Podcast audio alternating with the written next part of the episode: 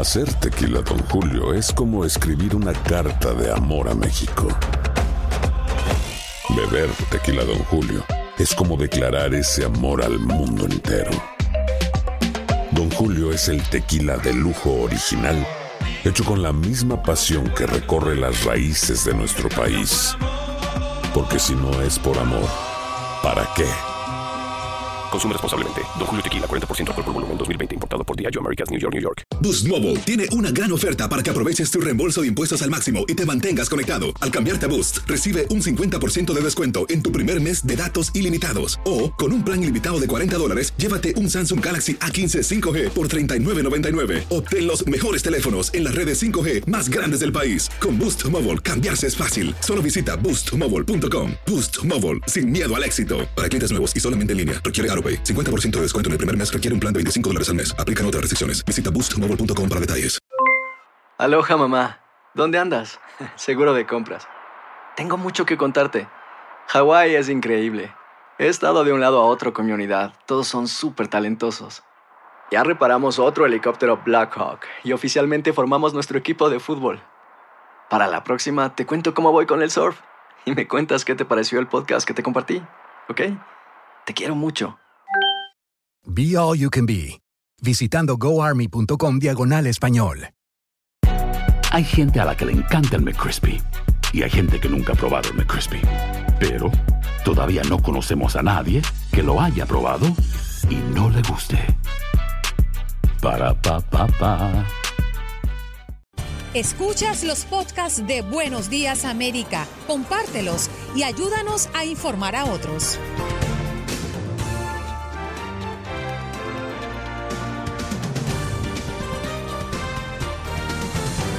Hoy en Buenos Días América, como todos los miércoles, miércoles de inmigración, Tuvimos a Jorge Rivera, abogado de inmigración, atendiendo a sus preguntas y también hablando de que el gobierno permitirá a beneficiarios de DACA renovar permisos solo por un año y no aceptará nuevas inscripciones. Tuvimos la oportunidad de conversar con nuestra colega del Noticiero Nacional de Univisión, Ilia Calderón, nos habla de su libro Es mi turno, un viaje en busca de mi voz y mis raíces. Pronto estará disponible para todos ustedes. También tuvimos una conversación con la doctora Elizabeth Delicio, psicóloga, porque puede la edad de las personas limitarlos para dirigir un país los dos candidatos presidenciales pasan de los 70 años. Esta conversación la sostuvimos también con nuestra audiencia desde bien temprano. Y no podemos olvidar que todos los días tenemos a Max Pérez Jiménez desde Nueva York hablándonos de lo que es noticia en la zona triestatal.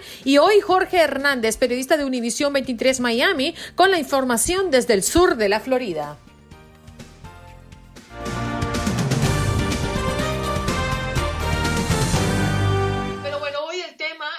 Traemos a la mesa y tiene que ver con que estas elecciones presidenciales en las que tenemos dos candidatos, uno de 77 años y el otro de 74 años, pues nos atrevemos a hacer ahora la pregunta. ¿Cree usted que es una edad adecuada para gobernar el país más poderoso del mundo? En estas elecciones miramos, y bueno, ha sido la tradición política en este país, en los últimos tiempos, pero específicamente para este año tenemos a dos candidatos, 77 años y 74 años.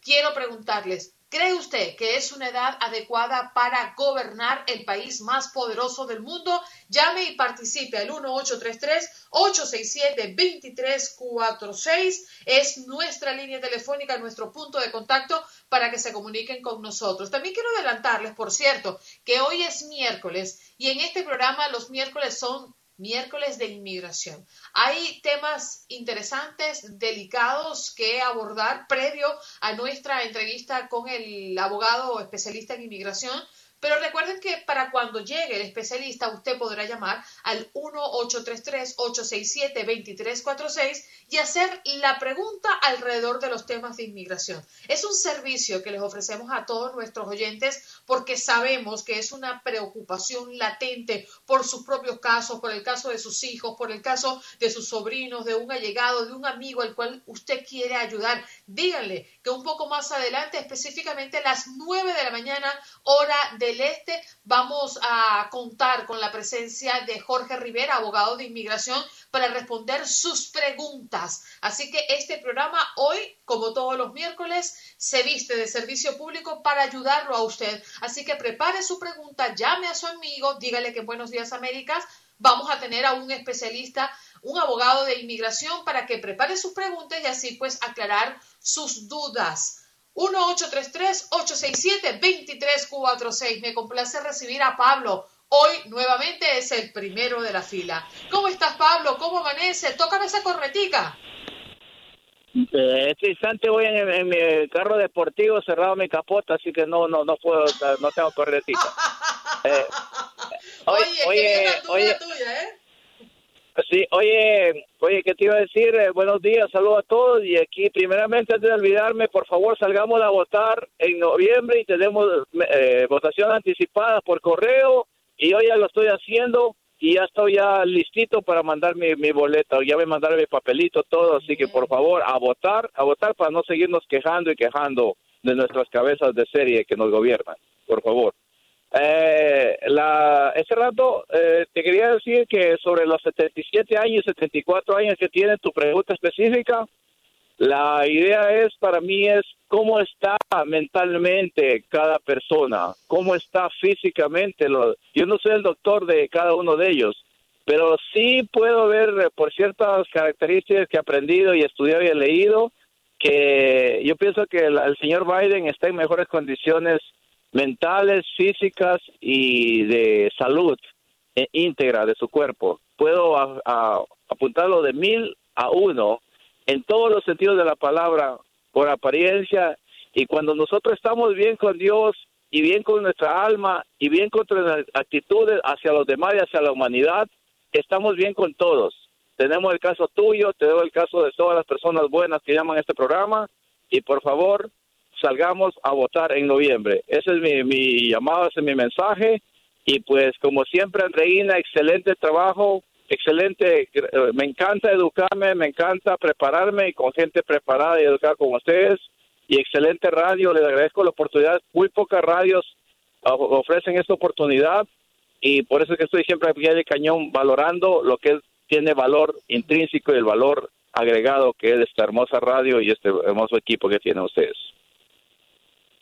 Gracias, Pablo. Y nosotros estamos muy contentos de tener a oyentes como tú que participan, que forman parte del programa y que al final no importa qué es lo que tú pienses y qué es lo que yo piense. No es más importante lo que pienses tú o lo que piense yo. Aquí somos todos una gran comunidad y tratamos de durante estas cuatro horas poder exponer nuestros puntos de vista y hacer el programa más equilibrado y más participativo de la radio hispana. Muchísimas gracias, Pablo. Nos vamos contigo. Joel, adelante, te escuchamos.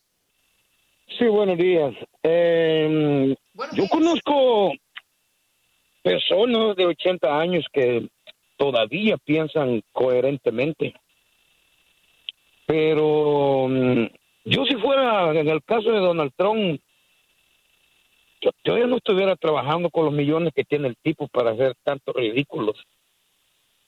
Eh, ya ni estuviera yo corriendo por presidente, ya, allá estuviera patas arriba en una, una de sus casas que tiene allá en la Florida, donde sea. No que anda por allí. Entonces el tipo antes a las 3 de la mañana estaba publicando mensajes en Twitter, quiere decir que ni duerme tampoco el señor. Y respecto al, al otro señor Biden, pues si ve que es más centrado, esperemos a ver qué hace. Porque en el pasado, como presidente, pues eh, no hemos tenido tan malos presidentes, pero sí pudieron haber, haber hecho más y pues no creo que sea por la edad, que yo, yo como digo, conozco gente que a los 80 años todavía piensa coherentemente, entonces quizás no sea por la edad, sino formas malas de pensar, Andreina. Mm, bueno, Joel, Eh, es tu opinión y la respetamos enormemente como todas las opiniones que llaman a este programa. Muchísimas gracias, te abrazo. Vámonos con Carlos antes de que se nos vaya el corte. Adelante, Carlos, buenos días. Buenos días. Mira, yo no duermo. Eh, buenos días.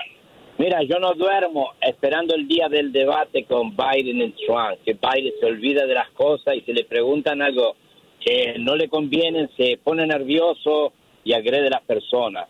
Biden tiene laguna, el pobrecito ya se ha visto, cosas sucede con él.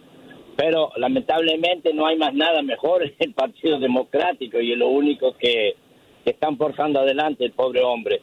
Yo siento pena por él, porque él, si tú lo has visto honestamente, él ha cometido errores garrafales diciéndole eh, hermana a la esposa y a la esposa hermana. Tú has visto que ha sucedido. Después cuando le preguntan una pregunta clave, importante, él se enoja y él dice, vaya a votar Donald Trump. No me preguntes eso. yo estoy esperando el día del debate. Y, y que se acuerden los democráticos que lo que es rico es malo toditos los envidiosos que, que, son, que han fracasado en su vida y tienen envidia de Donald Trump, que se acuerden como decía Chávez, mira, está pasando lo mismo que, está pasando ahí en, en California, en, em, en, todos eh, eh, estos estados que, lo, que los anarquistas están quemando todos los comercios, quemando los autos de la policía, porque eso es lo que hacen los anarquistas antes de llegar al poder que Dios nos haga reconfesado y que Donald Trump tenga otros cuatro años para poder arreglar este país y poder mucha, poner mucha gente en, la prisión, a todos los criminales. Esta es mi opinión. Donald Trump está nuevecito para ir al poder. Y que los democráticos no sufran más, que se queden tranquilos, que Donald Trump sigue por ahí para adelante. ¿Ok? Que tengan un buen día, Andreina. Muchísimas gracias. Carlos, buen día para ti, que, que, estés bien y que estés a salvo. Oye, por cierto, quería compartir con ustedes, antes que se nos vaya este corte, que nos queda poquito tiempo, eh, la compañía mm, farmacéutica moderna, de la cual hemos hablado tanto, de hecho, entró en su tercera fase este lunes, al inicio de esta semana, por la vacuna. Bueno, comenzará sus pruebas eh, de esa manera y una semana donde se habló del monto, cuánto costaría la vacuna. Cobrará la vacuna contra el coronavirus entre 50 y 60 dólares, de acuerdo a fuentes citadas por algunos medios acá en los Estados Unidos que ya han asomado un poco la cifra, ¿no? ¿Cuánto estará costando colocarse la vacuna o eh, será el costo de una dosis de vacuna contra el coronavirus desarrollada por lo menos por, la, mm, por el laboratorio Moderna? Y de acuerdo pues a esta información se trata de un precio más elevado de lo que otros laboratorios anunciaron que le cobrarán a los gobiernos en la lucha contra la pandemia. El precio eh, regiría mm, para Estados Unidos y otros países de altos ingresos que la compañía dijo que pretendía priorizar. Las acciones de la compañía de biotecnología con sede en Boston se dispararon casi un 325% este año, ya que su vacuna pues mostró signos tempranos de efectividad y se convirtió en la primera en los Estados Unidos en participar en ensayos clínicos. Esta semana la empresa de hecho amplió su acuerdo de financiamiento con el gobierno de los Estados Unidos que ahora ha invertido cerca de mil millones de dólares en el desarrollo de esta vacuna. Pero bueno, ya se suma el precio. ¿Cuánto costará una vacuna? Alrededor de los 50 y 60 dólares. Ya regresamos.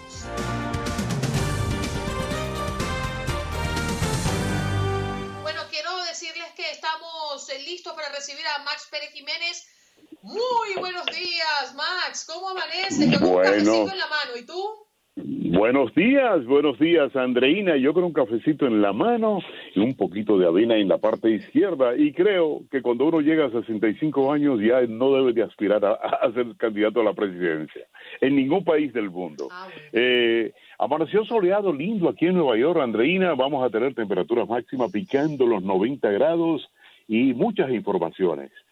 Eh, ¿Cómo tú estás? Bueno, estamos muy bien. Por una parte yo preocupado, ¿eh? ayer conversabas tú del béisbol de las grandes ligas y ya la MLB ha dicho que los Marlins mm, se mantienen en pausa por lo menos, pero los Yankees también tienen que restablecerse, ¿no? En unos partidos que ya pierden. Pero bueno, allí vamos. Yo preocupada por mis Marlins y tú en Nueva York, que ya te escuchaba entre los titulares que dabas que agregan a Puerto Rico y Washington DC decía la lista de cuarentena junto con tres estados, ¿no? Así es, Andreina. Eh, la ciudad de Nueva York ha agregado a Puerto Rico, Washington D.C. a la lista y eh, ya van eh, ya van 34 estados en la lista de eh, estados que cuando lleguen a la ciudad de Nueva York tienen que guardar cuarentena de 14 días y eh, yo me imagino que esto va a seguir. Esto se agrega a Kentucky, a Illinois, a Minnesota y muchos más. O sea que ya los puertorriqueños que lleguen a la ciudad de Nueva York eh, a partir de ayer, ayer mismo están agregados a la lista de cuarentena de, de personas que tienen que guardar cuarentena, tienen que llenar una lista y si no, podrían enfrentarse hasta a una multa de hasta dos mil dólares, eh, según las informaciones de las autoridades. Eh, oye, Andreina, veníamos diciendo que habían bares que estaban violando la regla impuesta por las autoridades de la ciudad de Nueva York. Pues ¿Qué fue lo que hicieron? Bueno, después de grandes investigaciones, un total de 158 establecimientos fueron investigados durante los dos últimos eh, fin de semana y eh, hoy sale la noticia, ayer tardecita podríamos decir, de que 12 bares de Nueva York quedan sin licencia de alcohol por violaciones atroces a las medidas de coronavirus. Y esto no es bueno porque hay muchas personas que trabajan ahí que van a perder sus trabajos, aparte de que los dueños de, de, van a perder un dineral. Eh, o sea que debemos de seguir la regla para evitar estas medidas de que haya que suspender licencias y entonces estos establecimientos van a tener que cerrar. O sea que eh, esto no es bueno para ninguna ciudad.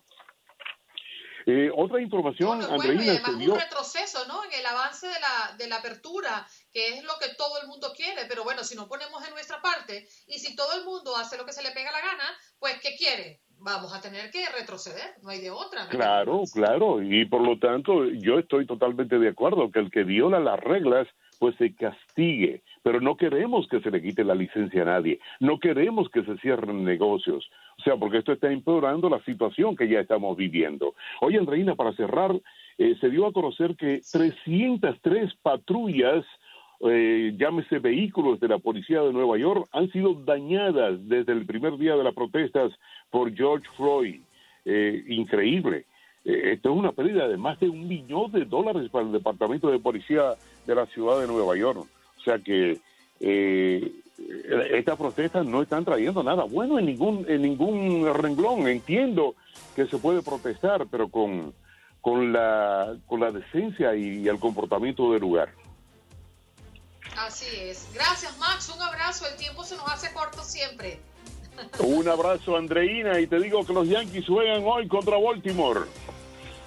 ¡Ay, ay, ay, ay, ay, ay, ay! ¡Agárrense! ¡Que vienen los Yankees! Hacemos pausa, regresamos ya, ¿eh?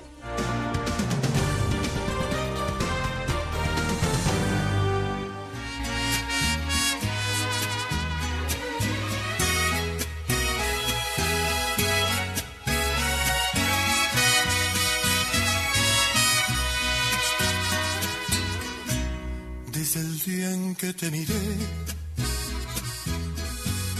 ibas bien acompañada, ibas con el de la mano, de repente te reías, de reojo me mirabas. No es mi gran amigo él, pero claro, lo conozco y no suelo ser aquel que no le importa con quién trato de ser respetuoso. Ay, pero ven tantito, es la única vez que te voy a contar mi secreto. Tuvieras compromiso, te perdería el respeto y si no fuera un. De regreso con Buenos Días América. Vivimos tu pasión aquí en tu DN Radio. Eres la mujer que más me gusta en el mundo, pero tengo respeto por ese suertudo.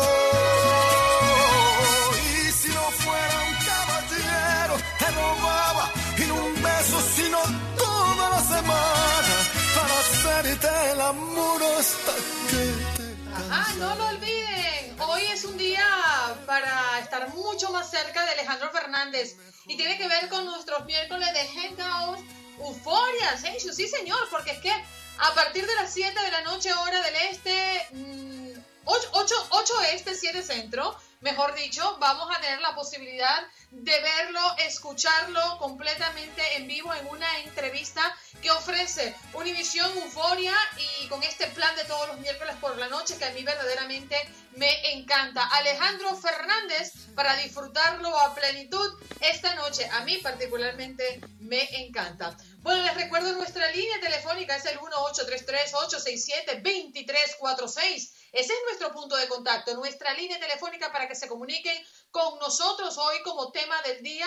Estamos hablando de que en estas elecciones presidenciales, en la que tenemos dos candidatos, uno de 77 años y el otro de 74 años, ¿cree usted que es una edad adecuada para gobernar el país más poderoso del mundo? Queremos escuchar su opinión, pero por ahora también queremos escuchar a Andrea Martínez, que nos trae tendencias de qué está hablando la gente en las redes sociales. Andrea. Sí, Andreina, pues una de las tendencias de las últimas horas fueron las nominaciones a los premios Emmy 2020, una situación un poco eh, pues rara porque los Óscares, por ejemplo, eh, aplazaron su ceremonia hasta el mes de abril del próximo año cuando estamos acostumbrados a verlas en febrero.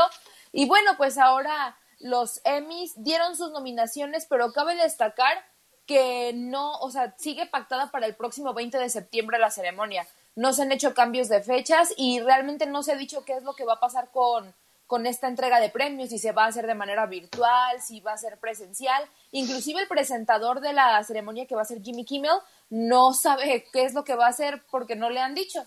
Entonces, bueno, este, eso es algo de lo que fue tendencia. Inclusive las nominaciones la miniserie de HBO de nombre Watchmen es el que lidera las nominaciones con 26, mientras que The Marvelous Mr. Maisel de Amazon logró 20 y Oscar y Successions eh, tienen 18 candidaturas. La serie de The Mandalorian, que está basada en Star Wars, cerró con 15 nominaciones, que son las primeras nominaciones de la plataforma Disney Plus, porque bueno, esta serie sabemos que se hizo exclusivamente para esta plataforma. Por otro lado, Apple TV Plus también tiene 18 candidaturas, en las cuales se incluye The Morning Show con Steve Carell y Jennifer Aniston. Y bueno, las series que están nominadas a Mejor Serie Dramática son The Handmaid's Tale, The Crown, Killing Eve, The Mandalorian, Better Call Saul, Oscar, Stranger Things y Successions. Entonces, pues a mí lo que me llama la atención de las nominaciones ahora en ese tipo de premios son que están prácticamente basadas en plataformas. Antes veíamos eh, series pues creadas por canales de televisión y bueno, ahora ya vemos que 15 nominaciones para Disney Plus, 18 para Apple TV Plus, series de Amazon, series de Netflix, series de HBO, entonces bueno, pues ahí está la situación con los semi de este año. Sí, y además me llamó mucho la atención que Shakira había dicho que se enteró por Jennifer López de que el show que ofrecieron en el Super Bowl el pasado mes de febrero tiene cuatro nominaciones al Emmy. Sí, así es. Entonces, eh, eso es algo que me gusta de los Emmys. Yo soy muy fan de las entregas de premios. Me gusta mucho ver los Globos de Oro, los Oscars, los Grammys. Pero creo que los Emmys tienen algo en especial y es que premian a la televisión de Estados Unidos como tal. No se enfocan tanto en las películas que quizá muchas veces son más conocidas, que las series. Entonces, ahora que está tan de moda ver series por cuarentena y demás, creo que los semis tienen mucho que explotar y hay que prestarles atención porque así como hay contenidos buenos en el cine, hay contenidos muy buenos en la televisión y ahora en las plataformas. Bien. Bueno, Andrea, vámonos con la audiencia que también está allí atento y en la tendencia de este programa. Dora, buenos días. ¿Cómo estás? Adelante. Buenos días a todos. Eh, buenos días, a Andreina. Andreina, yo tengo 77 años y he dicho antes que los tres, cuando corrían los tres, que el, lo, eh, Sander, Bloomberg y Biden no la hacen. Porque 77 años no es solo 77, le tienes que agregar 4 y 4, 8. Estamos hablando de presidente de los Estados Unidos no la hacen. Si se, eh, eh, espero que se acuerden cómo Fidel Castro se cayó y dijo, oh, estoy entero. Mira, Andreina, entera su abuela. Las rodillas son maracas a los 77 años. ¿Cómo van a subir a una persona a un avión?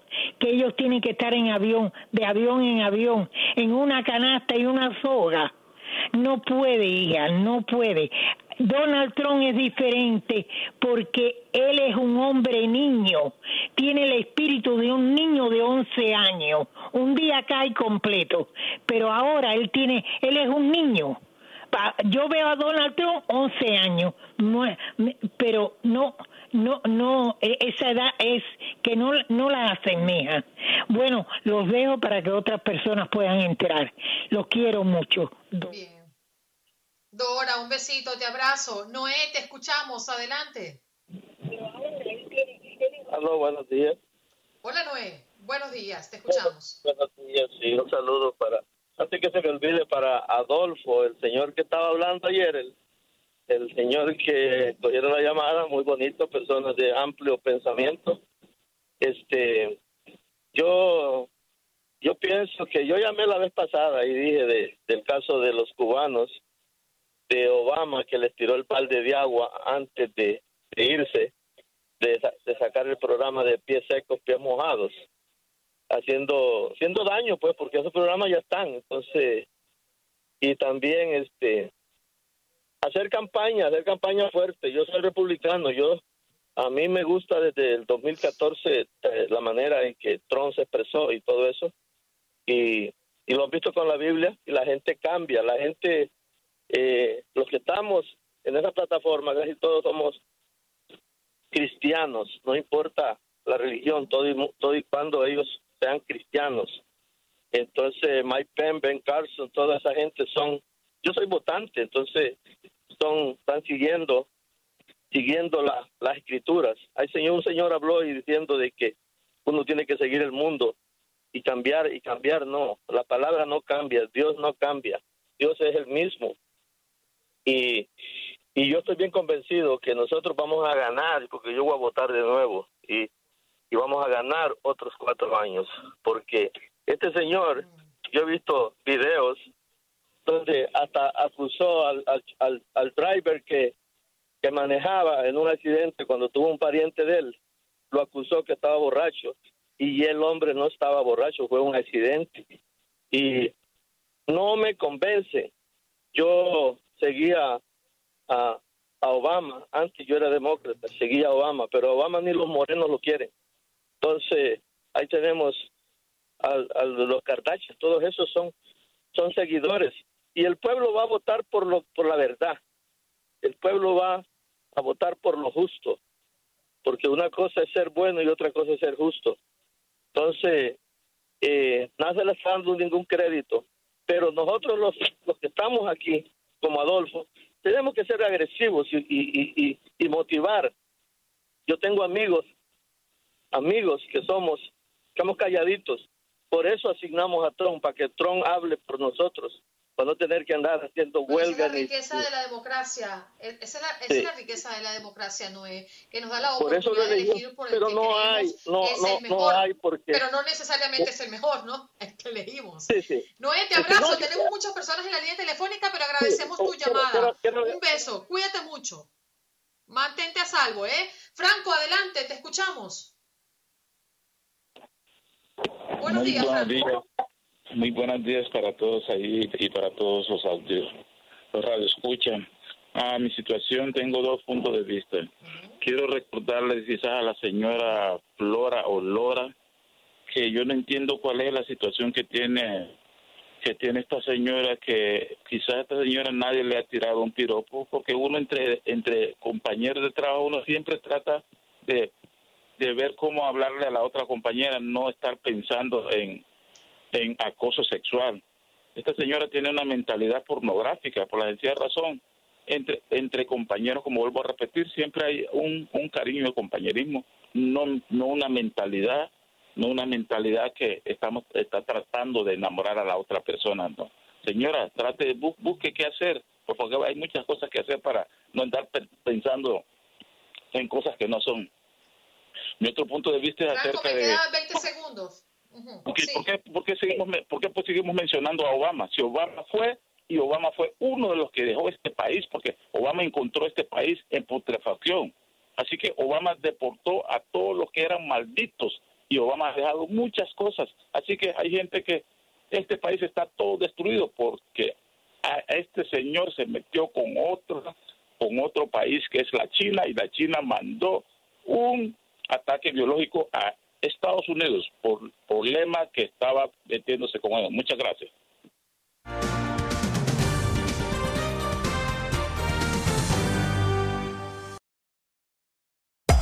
Hacer tequila, Don Julio, es como escribir una carta de amor a México. Beber tequila, Don Julio, es como declarar ese amor al mundo entero. Don Julio es el tequila de lujo original, hecho con la misma pasión que recorre las raíces de nuestro país. Porque si no es por amor, ¿para qué? Consume responsablemente. Don Julio Tequila, 40% alcohol por volumen, 2020. Importado por Diageo Americas, New York, New York.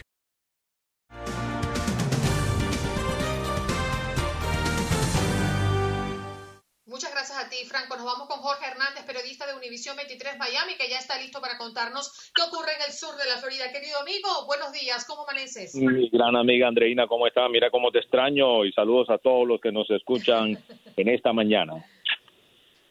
Bueno, queremos conocer, ya, este- ya estuvimos conversando con Albert Martínez a propósito de este potencial ciclón tropical que amenaza el Caribe, pero ¿qué más está ocurriendo en el sur de la Florida, Jorge? Bueno, muchas cosas están sucediendo. Tú sabes que aquí estamos pasando por el medio de la pandemia y hay muchos beneficios por desempleo que están a punto de vencerse. Por ejemplo, la ayuda federal de 600 dólares a la semana se vence este 31 de julio, lo que va a dejar a muchas personas sin ningún tipo de ingreso. Tú sabes que en el Senado, en el Congreso están debatiendo en estos momentos este nuevo paquete de ayuda económica que pasaría esa ayuda de 600 dólares a 200 dólares semanales. Estamos hablando de la ayuda federal. En cuanto a la estatal, se recibió una excelente noticia porque los desempleados de la Florida podrán continuar cobrando sus pagos de desempleo estatal sin tener que comprobar que están activamente buscando trabajo. Y así lo anunció este martes el gobernador Ron DeSantis, quien también extendió la suspensión del requisito hasta el 5 de septiembre. Suspendió también la semana de espera para quienes reclaman sus beneficios estatales por desempleo por primera vez. Una excelente noticia para las personas que aún continúan sin trabajo aquí en el sur de la Florida. Sí, señor. Eh, Jorge, y por otra parte, esta semana es crucial eh, con referencia a la definición de cómo estarán comenzando las clases, eh, al menos en el condado de Miami-Dade, porque en Broward ya lo tenemos un poco más claro. Así es, ah, tú sabes que comentábamos esto el lunes de que mucha presión al superintendente escolar de Miami-Dade, Alberto Carvalho. Ya lo- el superintendente de Broward tomó la decisión de que iban a regresar a las clases en agosto de manera virtual. Es un formato virtual, o sea, en línea. Ninguno de los estudiantes estará de manera presencial en las aulas. Aquí se ha debatido los tres formatos que están analizándose, que es presencial, uno híbrido, que es una combinación entre educación en línea o formato virtual y presencial y otro que es netamente, o sea, solamente un formato virtual. El, el- superintendente dijo que de aquí al viernes iba a tomar una decisión y obviamente más de 400 mil estudiantes, padres de familia y muchos maestros preocupados con la decisión que se tome. Hemos, hemos hablado del tema porque no solo pensamos en, lo, en la posibilidad de que los niños se enfermen, sino también de miles y miles de maestros, muchos de ellos de avanzada edad que están en riesgo de contraer el COVID-19 Sí. Y como siempre, Jorge, te agradecemos.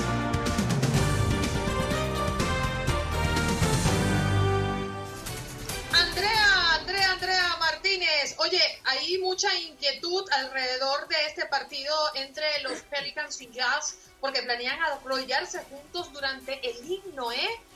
Sí, así es, pues ya el próximo jueves comienza la temporada, bueno, la reanudación de la temporada de la NBA y uno de los partidos que habrá va a ser New Orleans Pelicans contra el Utah. Y bueno, lo que están planeando estos dos equipos es arro- arrodillarse eh, a manera de solidarización con el tema de Black Lives Matter. Eh, Van a jugar, eh, bueno, se quieren arrodillar juntos durante el, el himno nacional y pues es el primer juego en el reinicio de la NBA. En lugar de hacer dos grupos de protestas, quieren hacerlo juntos, así lo dijeron algunas fuentes. Y bueno, los jugadores esperan que los entrenadores se quieran unir a esta manifestación. Sabemos que la NBA, pues los jugadores de la NBA se han encargado como de, de, participar en ese tipo de manifestaciones. Inclusive Kyle Irving pues dijo que para toda la, la NBA de mujeres, las chicas que no quieran jugar, tanto por la situación de Black Lives Matter como por el coronavirus, él va a donar un millón y medio de dólares para que pues esas personas tengan ingresos, aunque no quieran jugar. Entonces, bueno, pues es algo que que llamará la atención. Ya vimos que en la MLB se manifestaron, en la MLS se manifestaron. Habrá que ver qué es lo que hacen los jugadores de la NBA. La polémica mm, eterna, Juan Carlos y Andrea, el manifestarse mm, por causas sociales o políticas, porque se ha visto en los casos en plena jornada deportiva, en las ligas. Eso es bueno, eso es malo, algunas ligas permiten las manifestaciones, hay otras que las limitan acá en los Estados Unidos. Pues esto de arrodillarse en un partido, ¿lo ves bien tú como cualquier aficionado, Juan Carlos, o no? Andreina, a mí me genera sentimientos encontrados. Respeto el derecho inalienable de cualquier persona a protestar, a dejar sentir su voz de inconformidad, a exigir lo que él considera justo. Sin embargo, creo que hay instantes que son indiscutiblemente eh, no negociables y el respeto a los símbolos patrios para mí no es negociable. Por eso le digo, me genera sentimientos encontrados, me genera posiciones que se enfrentan, porque creo que las personas tienen derecho a protestar, pero ante todo es la obligación de respetar, porque mis derechos van hasta el punto donde comienzan los derechos de los demás. No me quiero extender en el tema, pero me, me hace también llevar este, esta discusión a los deportistas, me voy a meter solo con los deportistas, que también manifiestan una inclinación políticamente hablando. Y, esto pasa tanto, pasó en Venezuela, que además la política es sumamente intensa, como un piloto eh, que comenzó a asistir a mítines políticos de Hugo Chávez Frías y resultó después que se quejaba porque lo señalaban de chavista.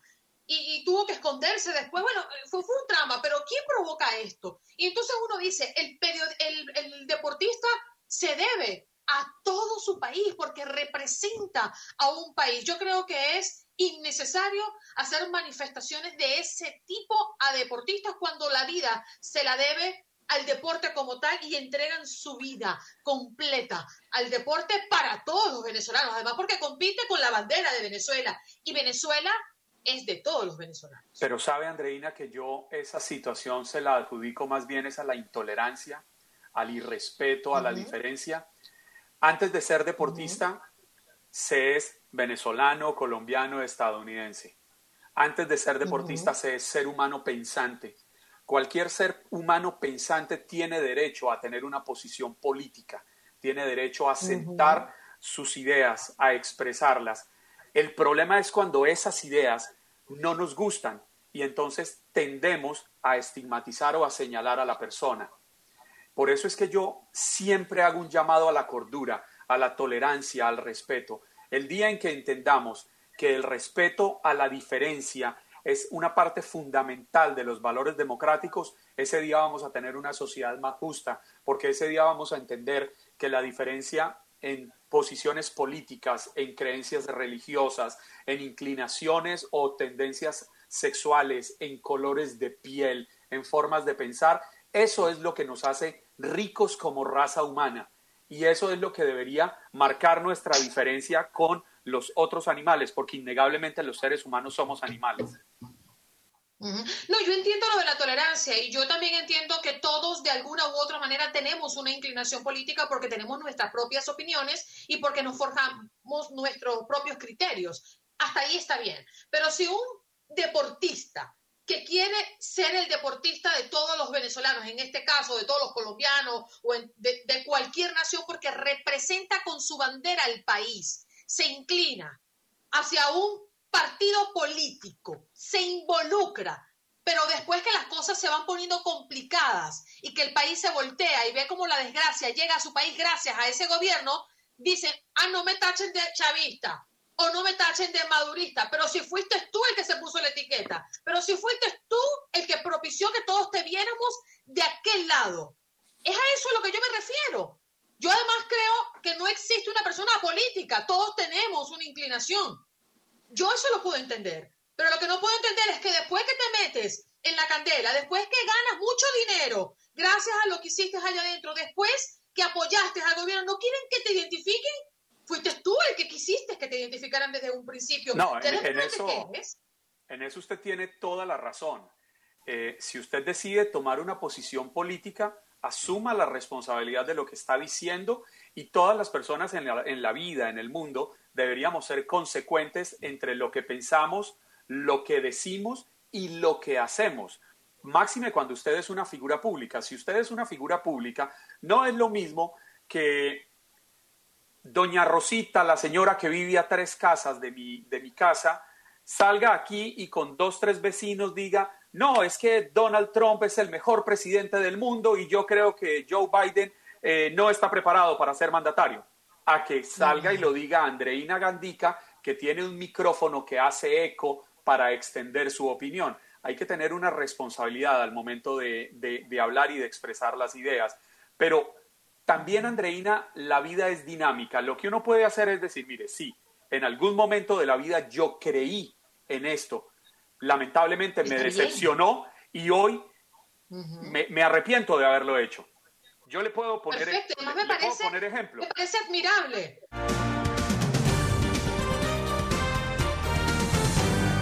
Vámonos con la doctora. Doctora, la estábamos esperando, la doctora Elizabeth Delicio, psicóloga, para hablar justo del tema del día. Doctora, buenos días, ¿cómo amanece? Buenos días, ¿cómo les va?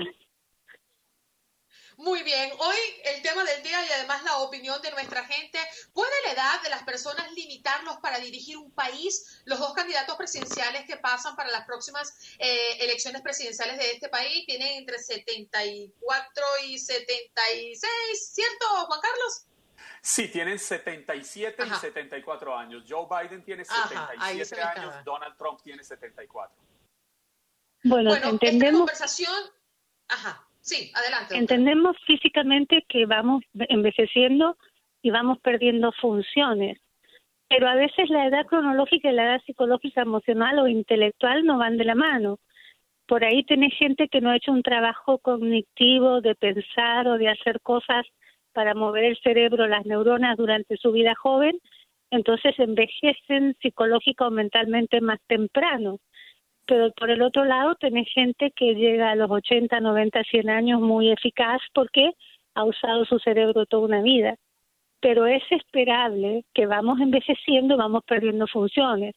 Por eso hay ejercicios como aprender otra lengua, aprender un instrumento musical, mantener tu cerebro haciendo sopa de lenguas, leyendo, ocupándolo. Y entonces el cerebro, si se ocupan, todo lo que sube no baja. ¿Me entiendes? este y por el otro lado gente que no lo usa y lo pierde pero sí es esperable que vamos envejeciendo y perdiendo las funciones cognitivas la vamos a perder todos todos vamos a llegar en algún momento que vamos a perder funciones Elizabeth permítame preguntarle como ciudadana del mundo pero también como experta como profesional en este tema. ¿Usted cree que una persona que aspira a ser presidente de un país, especialmente de Estados Unidos, que es el país más poderoso del mundo, debería al menos tener la obligación moral de hacerse un examen médico que determine su real estado de salud y su real estado mental, entendiendo que los resultados son privados, eh, hacen parte del fuero interno, pero que debería decirle al país en qué estado se encuentra? Mira, eso yo creo que es parte de, yo creo que te hacen eso, esos estados, esas pruebas te las hacen para un montón de trabajos. Tendría que exigirse más para la presidencia de la nación, pero son manipulables también.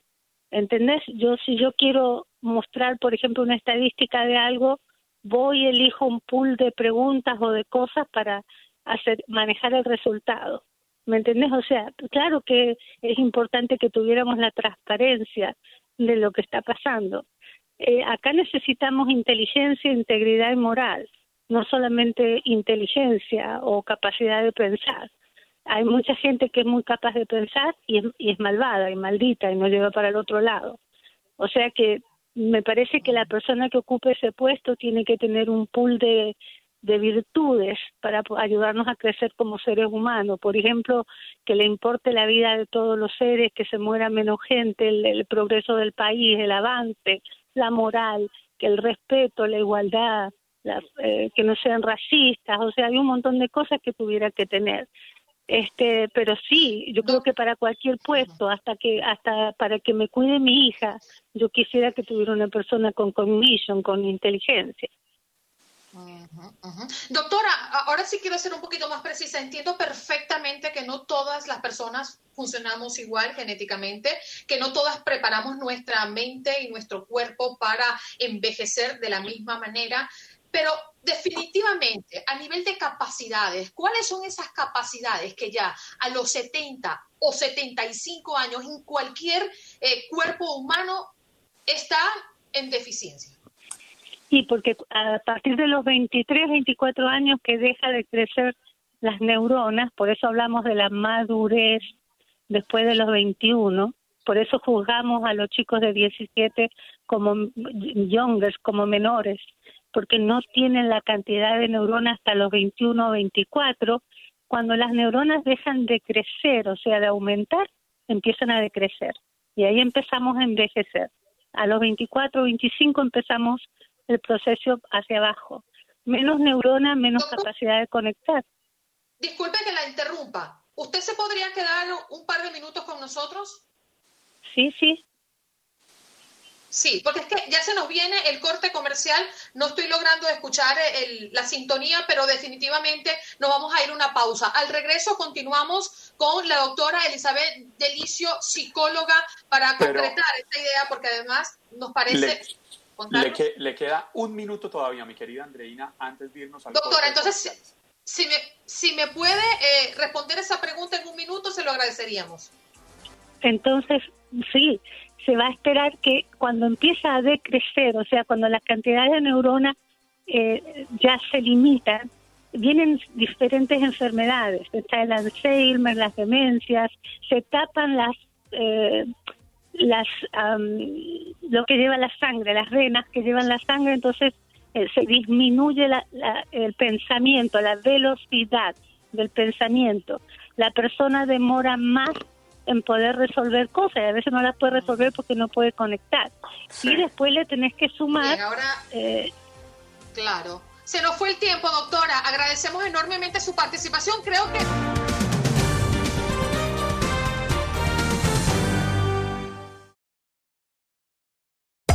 Hacer tequila, Don Julio, es como escribir una carta de amor a México. Beber tequila, Don Julio, es como declarar ese amor al mundo entero. Don Julio es el tequila de lujo original, hecho con la misma pasión que recorre las raíces de nuestro país. Porque si no es por amor, ¿para qué? Consume responsablemente. Don Julio Tequila, 40% alcohol por volumen, 2020. Importado por Diageo Americas, New York, New York.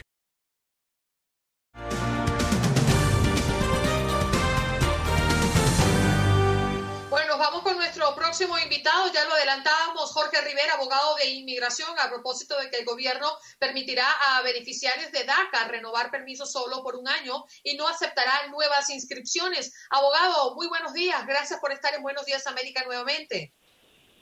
Muchísimas gracias, aquí un gusto estar con ustedes y las noticias están calientes porque inmigración está desobedeciendo la orden de la Corte Suprema que restablece el DACA al decir de que no van a aceptar las solicitudes nuevas, solo las renovaciones y solo van a renovar por un año más. ¿Tú puedes creer eso? Explíquenos un poquito más, abogado. ¿Esto qué significa? Bueno, mira, eh, concretamente, todas las renovaciones que reciban a partir del día de hoy ya no les van a dar el permiso de trabajo por dos años, solo lo van a dar por un año. ¿Ok?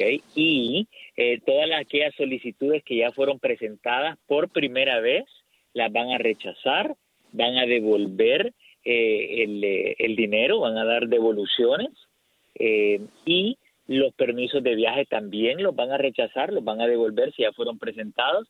Nuevas solicitudes nuevas van a ser rechazadas y los los permisos de viaje también. Los únicos que van a aceptar son los permisos de viaje en casos de emergencia. Así que por el momento así está la situación, pero estamos anticipando demandas de, en la Corte Federal para obligar a inmigración a que sigan la orden de la Corte Suprema. ¿Qué te parece?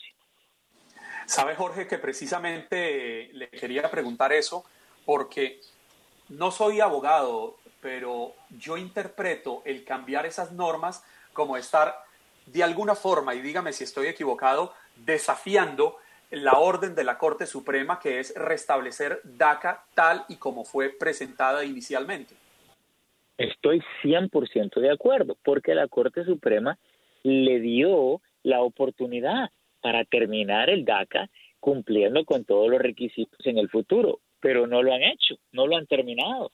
Por lo tanto, eh, la Corte Máxima de este país le ordena a inmigración que tiene que proceder el DACA como estaba antes que Trump lo terminara. Y eso requiere recibir las solicitudes nuevas. Por lo tanto, nosotros los abogados lo que estamos anticipando es que venga un juez federal y emita una orden obligando a inmigración a obedecer la, la orden de la Corte Suprema y que acepten las solicitudes nuevas. Eso no se ha dado por el momento, así que por el momento no podemos someter esas solicitudes nuevas y las van a rechazar todas las que ya fueron sometidas. No, JM, hoy, abogado, en nuestro chat del Facebook Live pregunta, eh, ¿qué pasa con los que tienen TPS? Bueno, los TPS, el TPS va por el mismo camino del DACA. Así como los, los abogados eh, en la Corte Federal llevaron el DACA hasta la Corte Suprema, anticipamos que el TPS llegue hasta la Corte Suprema. Y si la Corte Suprema decidió que la terminación del DACA fue arbitraria y caprichosa y no cumplió con todos los requisitos, probablemente van a decidir lo mismo con el DACA, así que se anticipa que esas extensiones continúen. Y tengo algunos consejitos más si nos queda tiempo para los Dreamers. Sí, sí. Adelante, abogado. Bueno, mira, eh, rapidito. La administración de Trump ha sido contradictoria con los Dreamers, porque por un lado ha dicho que va a terminar nuevamente el programa, pero por otro lado ha dicho que va a emitir una orden ejecutiva que incluye una reforma en base al mérito y un beneficio para los Dreamers. Una contradicción completa, así que no sabemos qué esperar. Todas esas son las malas noticias. La buena noticia es que esta es una oportunidad para los Dreamers. Tenemos por lo menos un año para encontrar algo más permanente y no solo un permiso de trabajo. Tratemos el DACA como el noviazgo, que es lindo enamorarse y todo, pero ya el matrimonio es algo más permanente. Hay que buscar esa residencia, que es lo más permanente para los dreamers, si no van a, vivir así en esta incertidumbre. Y es una situación lamentable en la que se ven cientos de miles de jóvenes, Jorge, porque les están cerrando las puertas. Es el único país en el que conocen eh, eh, muchos solamente hablan inglés, ni siquiera hablan español o chino o indio, cualquier otro idioma de los países de donde, de donde venga, y muchos están aportando económicamente a esta nación. Muchos incluso están dando la pelea desde la primera línea de batalla contra el COVID-19 porque son médicos, son enfermeros, porque están en el campo de la salud luchando por esta nación y les estamos dando la espalda.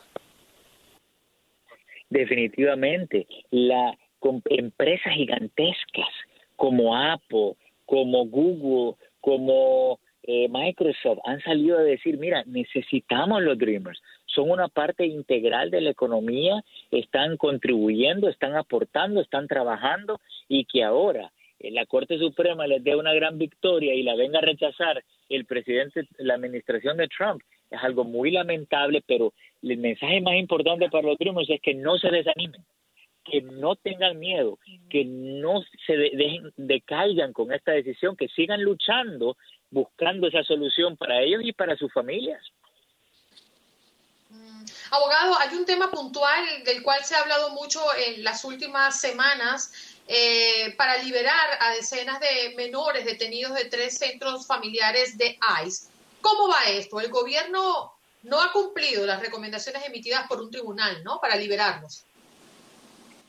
Ese es otro tema que, déjame decirte, eh, bien controversial porque inmigración, imagínate, está tomando estas acciones contra los niños que son los más eh, vulnerables, eh, de, cuando debería de estar protegiendo a los niños, mantenerlos con sus familias, eh, protegerlos. Están haciendo todo lo contrario y eso está sujeto a, litigio en las cortes. Vamos a ver qué, es lo que pasa con eso.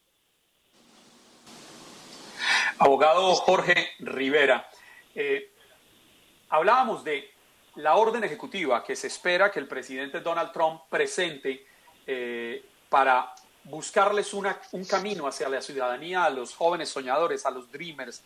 Pero yo me pregunto es, hacerlo en este momento, ¿por qué no lo hizo durante los tres años y medio que ya lleva, lleva gobernando?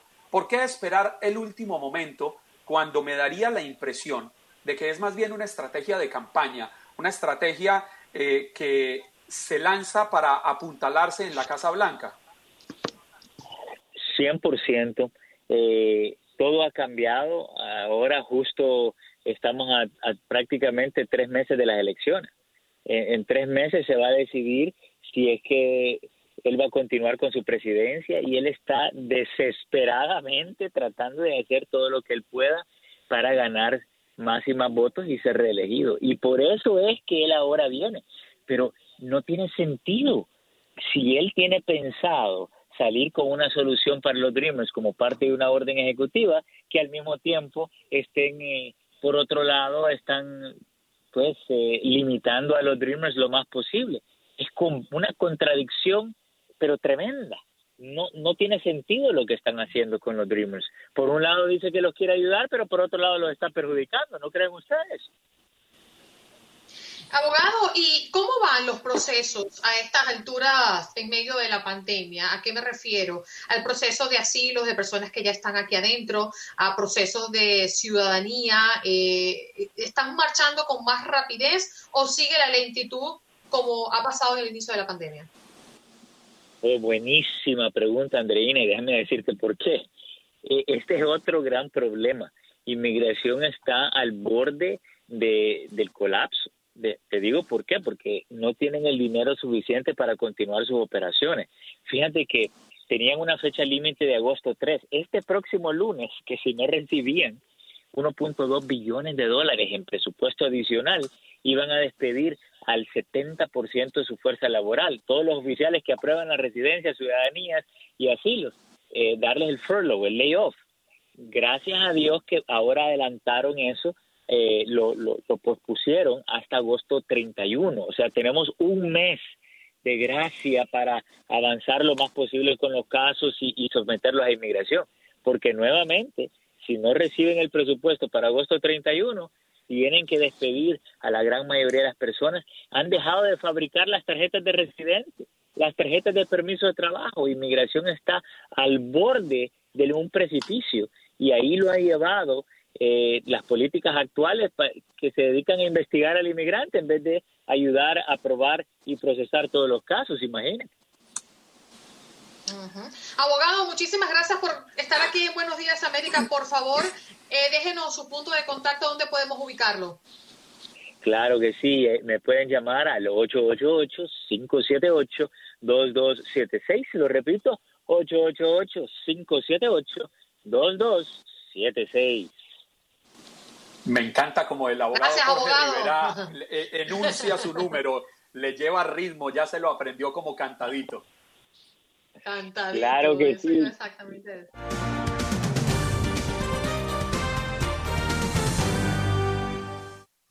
Claro, es colega, es amiga, particularmente mi admiración. Ilia Calderón, muy buenos días, nuestra colega del Noticiero Nacional de Univisión está en Buenos Días América. ¿Cómo estás? Te despertamos muy tempranito, Ilia. Hola, muy buenos días, muy buenos días. Muchas gracias por invitarme. Un saludo muy especial, un abrazo a los dos y a toda la audiencia. No, nada, yo soy mamá madrugadora. Ya aquí se desayunó, ya, se- ya hicimos ejercicio, ya nos bañamos y ya listas para continuar el día. ¡Wow! ¡Qué activa! Me encanta. Ilia, estamos muy contentos porque vamos a poder descubrir a través de un texto muchas, muchos aspectos y pasajes de tu vida. Es mi turno, un viaje en busca de mi voz y mis raíces tu libro que próximo va a salir. Por favor, háblanos cuál es la intención de entregar esta historia a todo el público que te conoce. Mira, gracias, gracias por invitarme a hablar de, de, este libro que es eh, un poco la historia de mi vida, la historia de una niña que nació en una de las regiones eh, más abandonadas por todos los gobiernos en Colombia, pero también más afectada por la corrupción de sus propios líderes, que creció sin energía eléctrica, que creció sin lujos, aprendió a nadar en un río y que a pesar del racismo eh, que también existe en Colombia, un racismo institucional, pues eh, se pudo eh, abrir camino, a pesar de que le negaron dos castings por el color de su piel, pues se pudo abrir camino para, para llegar a, a, las grandes pantallas en los Estados Unidos y, y, a lo que significa tener una mujer de raza negra en, en las pantallas hoy eh, que es, no es otra cosa que representar a la comunidad afrolatina, a los tres millones de afrolatinos eh, que hay en los Estados Unidos. Y, y bueno, la representación importa, importa que, que, alguien como yo se vea reflejado en las pantallas de una cadena que ha estado y ha, y ha sido parte de la vida de, de la comunidad eh, hispana en los Estados Unidos. Ilia, hola.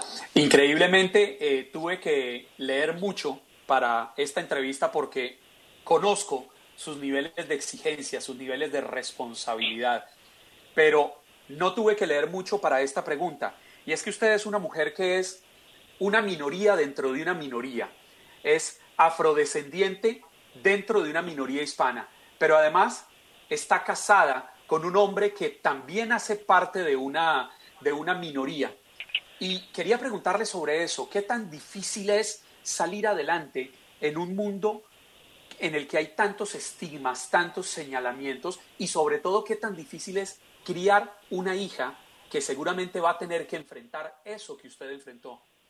Increíblemente, Juan Carlos, nos cuesta el doble, a veces quizás el triple poder eh, abrirnos, abrirnos camino, pero mucho tiene que ver con el hecho de que la gente allá afuera no acepta que hay un problema de racismo eh, en las casas, que ha hecho parte eh, durante décadas de, de, la crianza en las familias, esas frases eh, que son agresivas contra el pelo, el pelo bueno, el pelo malo, la preferencia por el hijo de piel más, más clara, eh, que, son muy comunes en las familias hispanas, desde Argentina hasta México y en todos los lugares donde, donde, a donde trajeron africanos esclavizados.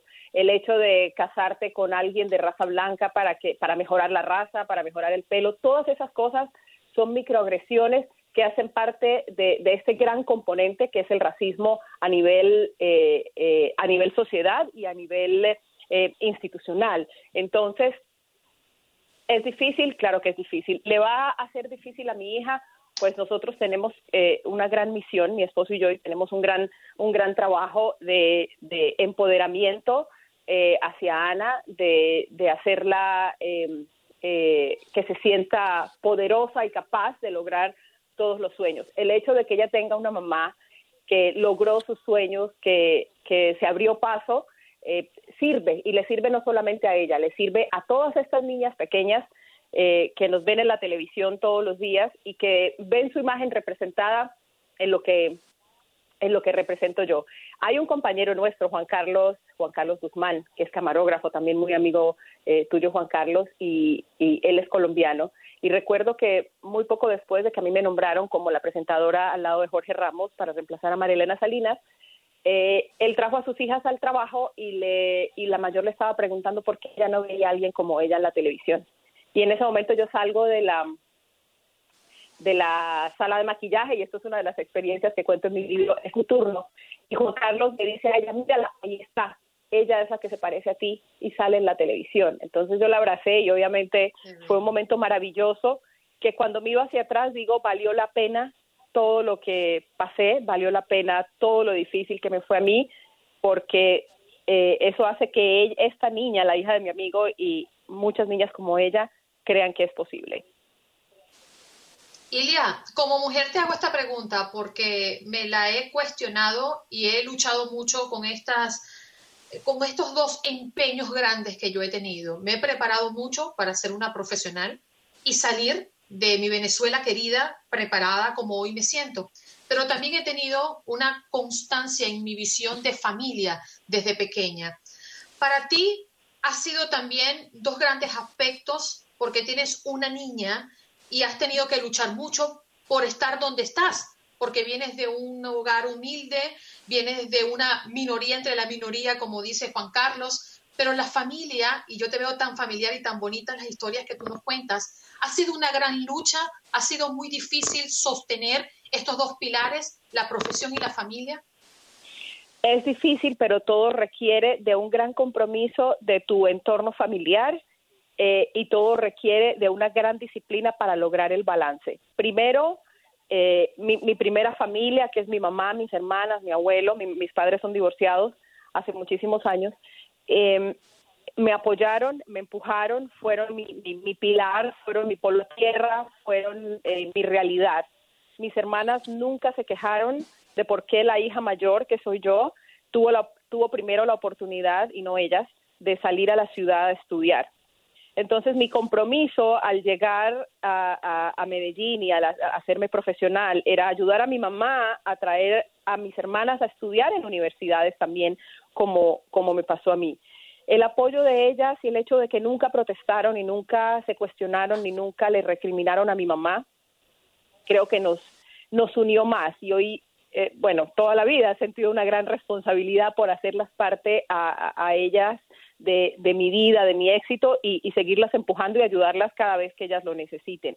Ahora, mi segunda familia, la familia que formé con Eugene, eh, él ha sido un esposo fantástico, ha sido increíble y, te digo sinceramente que mm, durante nuestros primeros años de, de relación y los primeros años de Ana, yo tenía que trabajar en el noticiero de la noche. Yo llegaba a mi casa a las doce y media de la madrugada y encontraba a un esposo dormido al lado de su hija. Él la bañaba, le leía los cuentos, le daba la comida y la ponía a dormir.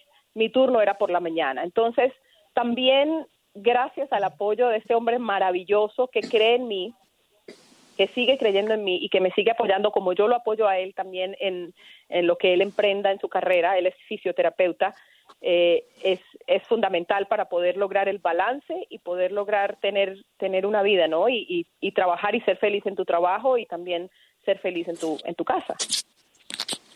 Ilia, quienes nos escuchan eh, y son el soporte de esta emisora y de todo este conglomerado de Univisión son personas inmigrantes como usted, personas que tienen sus vidas y sus familias fragmentadas porque unos están en un lado y otros en otro.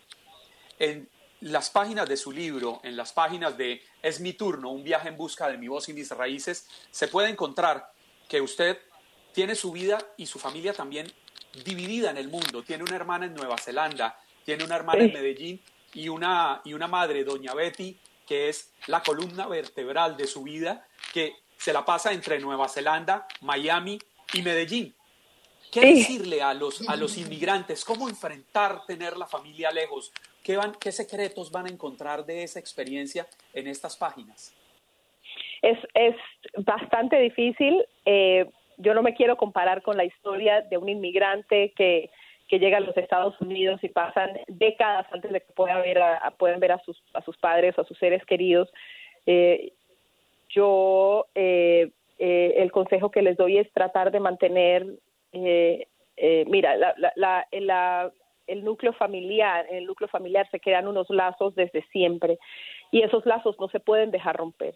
Entonces, yo siempre he mantenido comunicación diaria y cuando te estoy hablando de diaria es diaria, que antes me salía costosísimo, pero ahora gracias a que existen eh, WhatsApp y existe FaceTime y todo, pues se pueden hacer eh, sin ningún costo. Entonces, mantener comunicación constante. Nosotros tenemos una relación maravillosa con mi hermana que vive en Nueva Zelanda. Entonces, la mitad del año, cuando el, cuando el um, cuando el horario nos da, yo la llamo cuando salgo del trabajo. La otra mitad del año la, tengo que llamar cuando voy hacia el trabajo, porque allá van de, de 17 a 18, 19 horas adelante que nosotros. Eh, a mi hermana de Medellín la, la, la llamo también todos los días, mi mamá, mis sobrinos. Ana se ha acostumbrado a hablar con sus primos eh, casi todos los días, sino, pero, si no todos los días entre la semana, por lo menos los fines de semana, tratamos de que esa relación se siga fortaleciendo y ellos se quieren como hermanos y, nada más satisfactorio para nosotros verlos a ellos y ver a Ana que, que, quiere a sus primos como hermanos. Ilia, nos queda muy poquito tiempo, pero no quiero dejar escapar esta pregunta porque sé que muchas personas eh, terminan por tu valentía Y un episodio en tu carrera fue justamente cuando arriesgaste eh, hasta tu propia vida en una entrevista a dos supremacistas blancos. Y aunque aseguraste que ibas muy preparada para ser ofendida en ese momento, te atemorizaste, ¿no? Cuando sentiste tu vida en peligro. ¿Esto forma parte de tu libro? Por supuesto que forma parte de mi libro. Eh, Andreina, esta experiencia fue aterradora. Em, eh, estar frente a estas personas, ser amenazada, ser insultada, eh, no fue otra cosa que, vivir en carne propia lo que viven miles y miles de personas afuera en las calles eh, cuando tienen que enfrentar a personas racistas, cuando tienen que enfrentar a supremacistas blancos. Eh, y los hemos visto, o sea, gracias a, que hoy hay un teléfono celular en todas partes, hemos visto miles de casos en los que un supremacista le dice a alguien que se vaya a su país o, o critica a alguien por hablar español, ofende a alguien por hablar español, ofende a alguien por el color de su piel. Entonces, eso fue una muestra de, de, de una de un racismo que está bien incrustado en la cultura de los Estados Unidos, de un racismo que todavía existe y de un Ku Klux Klan que no se esconde detrás de, una bata y unos, unos eh, gorros, sino que enfrenta que puede ser tu vecino, que puede ser el vecino de al frente, que puede ser el padre del compañero de clase de tu hijo, ¿no? si, este programa tiene una particularidad es que el tiempo se agota muy rápido. Pero ay, por ay, favor, ay. ¿cómo y dónde podemos encontrar tu libro? Bueno, es mi turno, un viaje en busca de mi voz y mis raíces. Eh, ya está disponible para, para eh, comprarlo en Amazon, pero el día de lanzamiento va a ser la próxima semana, el 4 de agosto. Pero desde ya lo pueden preordenar y lo van a tener en sus casas la próxima semana. Seguro. Te abrazamos fuerte y gracias por estos minutos que nos dedicaste. Gracias, Andreina. En todas mis redes sociales encuentran los enlaces para poder hacer la compra en inglés y en español. Ilia, fuerte abrazo. Gracias. Calderón con nosotros. Un, abrazo, a los dos.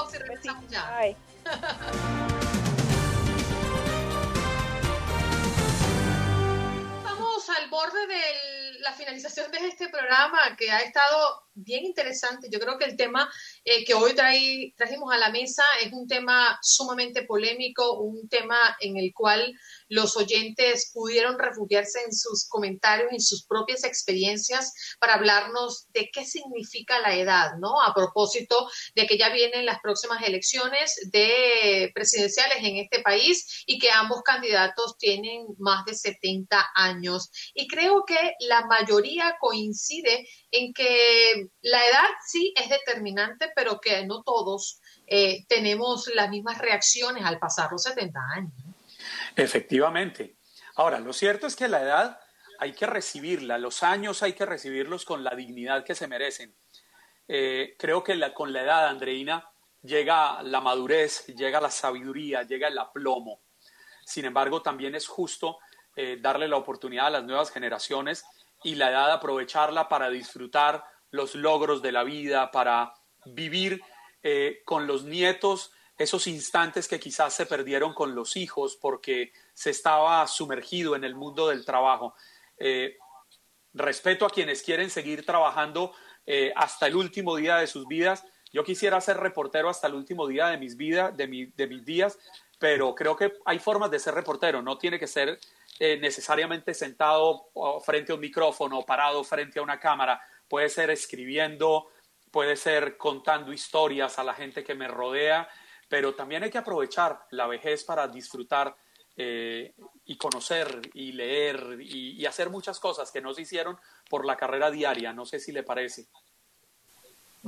Sí, y además que las personas, hay muchas personas que creen que triunfar eh, o, sentirse realizados como periodista, eh, una carrera que estudiamos en las escuelas de comunicación, se reduce a tener o no tener un espacio en un medio de comunicación.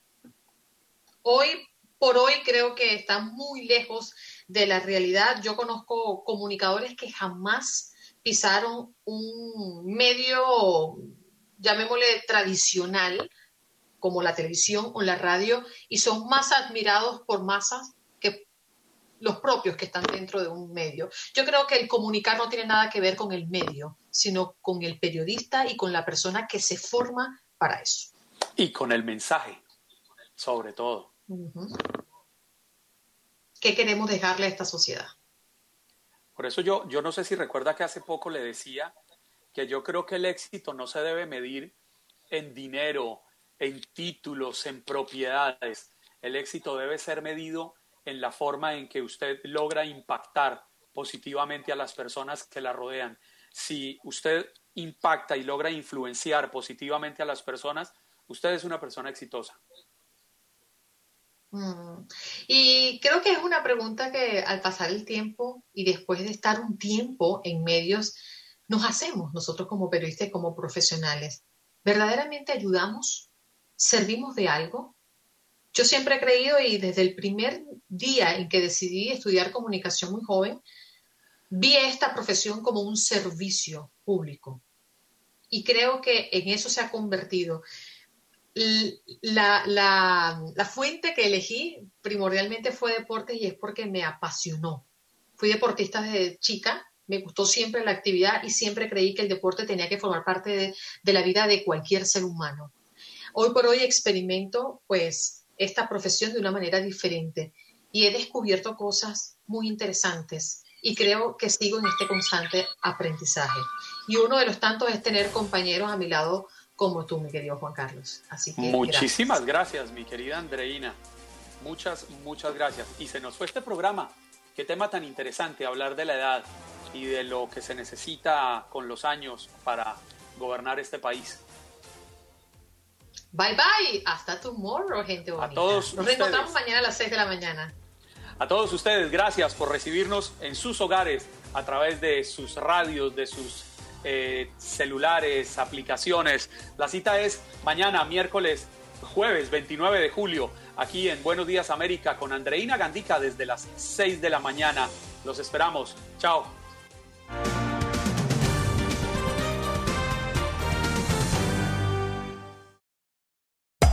Hacer tequila, don Julio, es como escribir una carta de amor a México. Beber tequila, don Julio es como declarar ese amor al mundo entero. Don Julio es el tequila de lujo original, hecho con la misma pasión que recorre las raíces de nuestro país. Porque si no es por amor, ¿para qué? Consume responsablemente. Don Julio Tequila, 40% alcohol por volumen, 2020. Importado por Diageo Americas, New York, New York.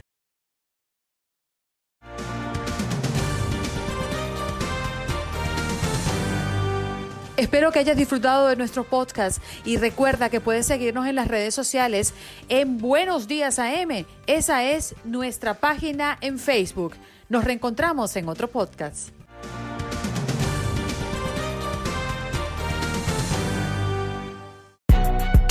Si no sabes que el Spicy McCrispy tiene Spicy Pepper Sauce en el pan de arriba y en el pan de abajo, ¿qué sabes tú de la vida? Para pa pa pa. Cassandra Sánchez Navarro junto a Catherine Siachoque y Verónica Bravo en la nueva serie de comedia original de Vix, Consuelo, disponible en la app de Vix ya. This is the story of the one. As head of maintenance at a concert hall, he knows the show must always go on. That's why he works behind the scenes, ensuring every light is working, the HVAC is humming, and his facility shines. With Granger's supplies and solutions for every challenge he faces, plus 24 7 customer support, his venue never misses a beat. Call quickgranger.com or just stop by. Granger, for the ones who get it done.